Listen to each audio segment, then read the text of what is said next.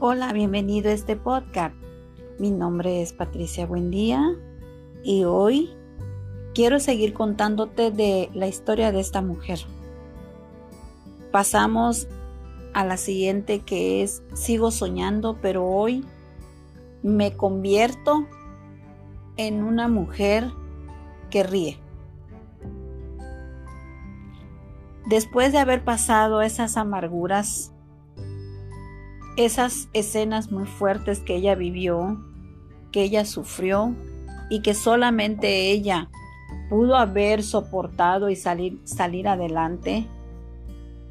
Al cabo de los años que ahora ella ya tiene, ya tiene una mayoría de edad, esta mujer ahora ríe y sigue soñando.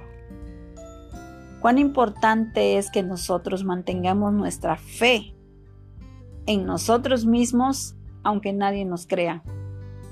Su vida de esta mujer ha sido muy complicada, complicadísima en el aspecto de que no pudo terminar sus estudios.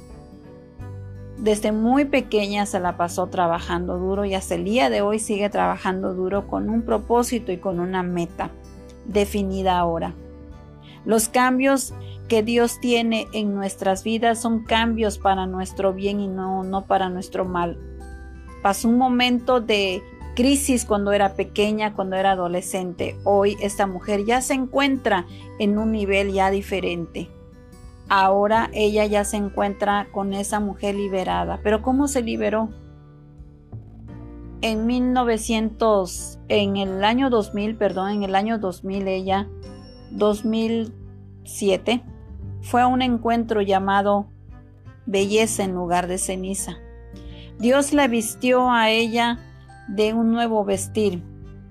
Quiero leerte un pasaje que ella me compartió, donde dice en Primera de Pedro 2, 6, dice, por lo cual también contiene la escritura, he aquí pongo en Sión la principal piedra del ángulo, escogida y preciosa.